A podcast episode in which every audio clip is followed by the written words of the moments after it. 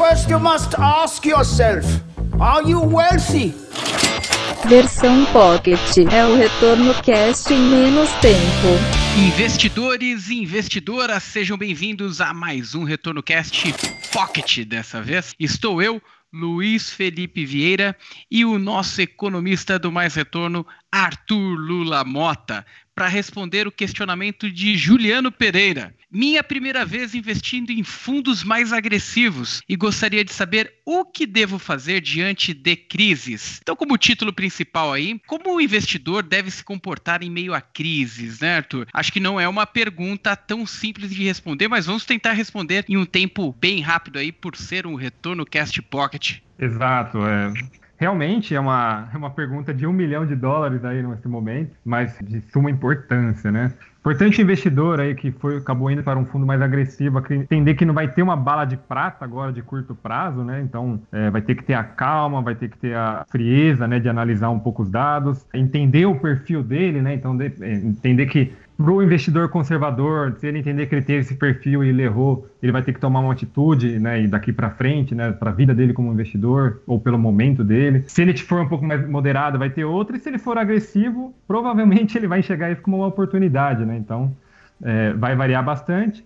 Vai variar bastante também se a carteira dele, é, por mais que seja uma dessas três, mas provavelmente no caso agressiva, ela vai estar concentrada ou se ela vai estar desconcentrada, então provavelmente pode diluir um pouco né, a, a, os efeitos aí dessa queda. E é importante, Luiz, né, mais do que tudo, é entender também um pouco a cabeça, né, se ele tiver um fundo bastante agressivo, entender a cabeça do gestor dele. Né? As gestoras dos fundos têm, faz um, tentam fazer um, um, bom trabalho em termos de comunicação. Né? Se você entrar no site aí da, do seu fundo, provavelmente vai ter uma carta. É interessante que você tenha o hábito né, de ler, tentar entender o que está acontecendo lá, ver se você concorda com, a, com aquela decisão de investimento ou não, e tentar entender o porquê não. Esses são, são, são movimentos bastante interessantes agora. E também entender que às vezes não fazer nada é fazer alguma coisa, né? Já é um movimento.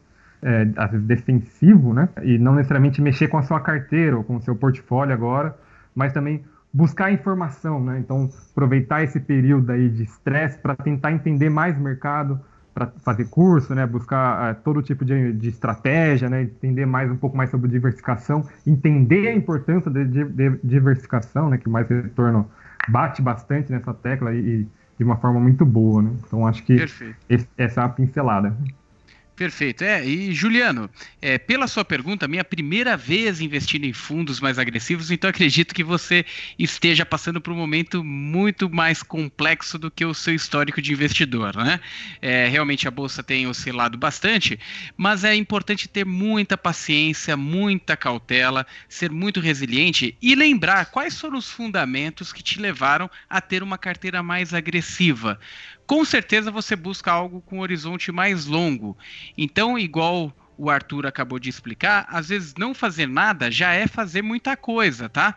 Esperar essa, esse momento aí de bastante oscilação, bastante volatilidade passar, ter muita tranquilidade e até aproveitei, Juliano, é, para você, é, eu me sensibilizei com a sua questão, acho que não é única a sua questão, então eu fiz um, uma, um, algo bem diferente dessa vez. Fui até o Alaska Black falar diretamente com Henrique Bredo, gestor do fundo Alaska Black, para explicar como o investidor deve se comportar em meio a, a essas crises como a que a gente está passando agora. Então, segue o que ele falou aqui para a gente do Mais Retorno. Então estou aqui com o Henrique Breda, gestor do Alaska Black, para explicar para a gente como se comportar frente a crises, independente do, do, do, momento que está vivendo, como que o investidor comum deve se comportar frente a crises, Henrique? Então, aí depende da crise. Vamos supor, ah, o coronavírus, ou crise da greve dos caminhoneiros, ou ah, o, o, o Temer foi denunciado pelo Joesley e tal.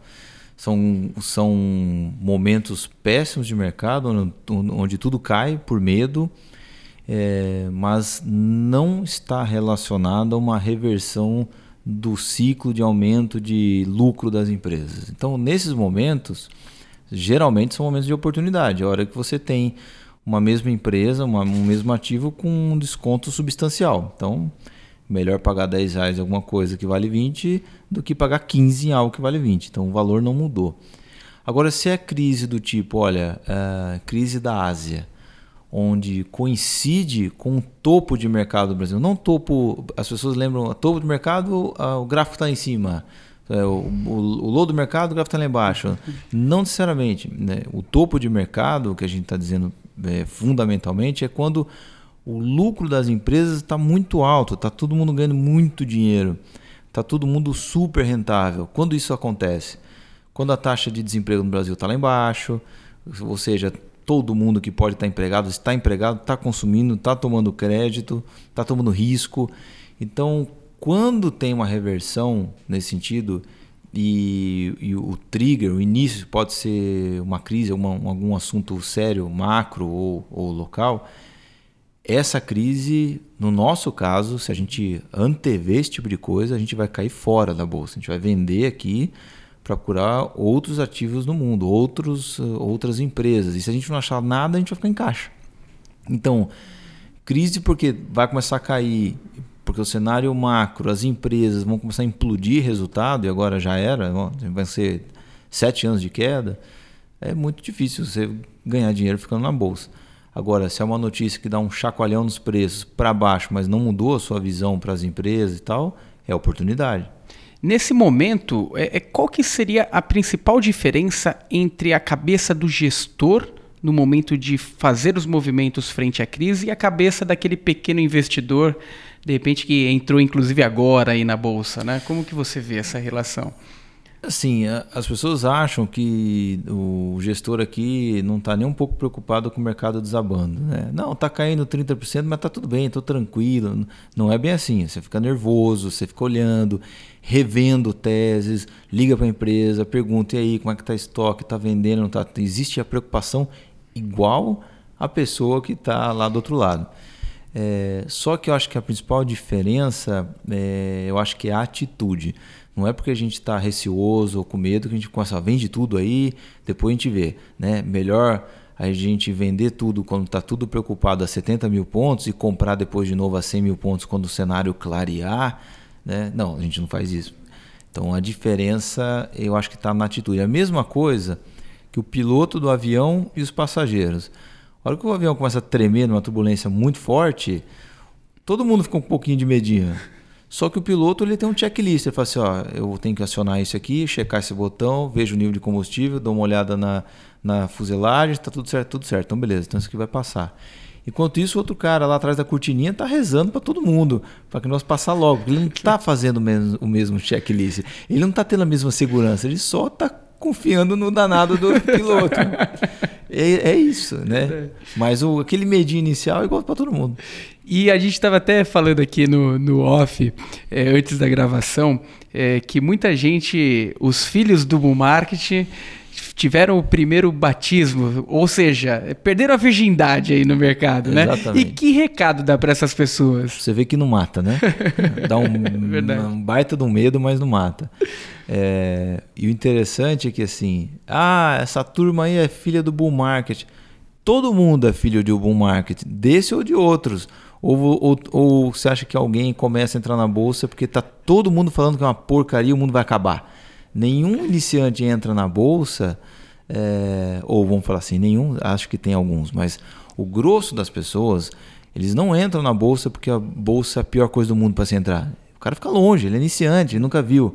Então ele é levado num primeiro momento a entrar na bolsa porque as coisas estão parecendo legais, estão parecendo bom. Então, meio que quase todo mundo é filho de bull market. a diferença é que quando vem o chacoalhão, e aí vamos separar em dois. Você tem a crise que tem reversão de ciclo e a crise que é um, uma sapatada dessa que não tem a ver com reversão de ciclo econômico, pelo menos na nossa opinião. Mas depois que a pessoa que é iniciante toma a primeira pancada, aí você tem a divisão em dois grupos. Tem os que caem fora desse jogo, falam, não é para mim, pelo amor de Deus, sai com prejuízo, chamando isso aqui de coisa de louco, coisa de cassino, coisa de bandido. E tem outro grupo que aguenta, não sabe, por, não sabe nem por que aguentou, se agarrou em Deus, né? Acreditou, Acreditou confiou, né? Ou esqueceu de ver a cota, né? Tava, tava viajando. Largou, largou, largou, largou, não liga o computador. E esse cara vai, ele vai ser um sobrevivente, só que ele é um sobrevivente que vai ter aprendido mais, assim, ele vai ter sentido bastante na pele como é que é de fato ter essa, essa, essa, essa perda na marcação ao mercado e eventualmente na recuperação ele entende, vai entender como o negócio funciona. Na segunda vez que isso acontecer, ele vai ficar nervoso também, um pouco menos. Na terceira ou quarta, talvez ele comece a tirar proveito grande disso. Já começa a ver uma oportunidade já ali, vi, né? Eu falei assim, olha, não vou deixar passar essa. Já vi o mundo implodir algumas vezes e o mundo não implode. Olha, obrigado Henrique Breda. Foi ótimo ter você aqui no Retorno Cast. E para você que está nos ouvindo, fique ligado. Temos novas dicas aí para vocês. Valeu, obrigado. Juliano, espero que esse Retorno Cast Pocket tenha te ajudado, as palavras do Henrique Breda, de forma muito sóbria, Arthur Lula aqui me auxiliando aqui na condução desse Retorno Cast Pocket. É, e para você que está nos ouvindo, não deixe de acessar as nossas plataformas digitais, temos o YouTube do Mais Retorno, estamos acompanhando bastante esses movimentos de mercado, inclusive produzindo algumas lives aí para deixar vocês atualizados.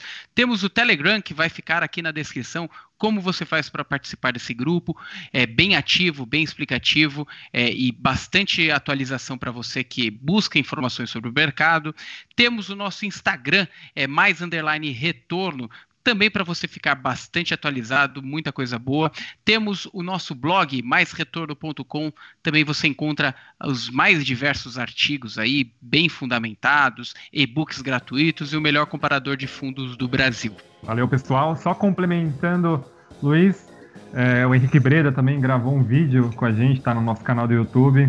É, vale a pena assistir e, vai, e reforça um pouco né, do tudo que ele acabou de dizer para vocês. Um abraço. Obrigado por nos ouvir até aqui e até a próxima. Você ouviu Retorno Cast Pocket.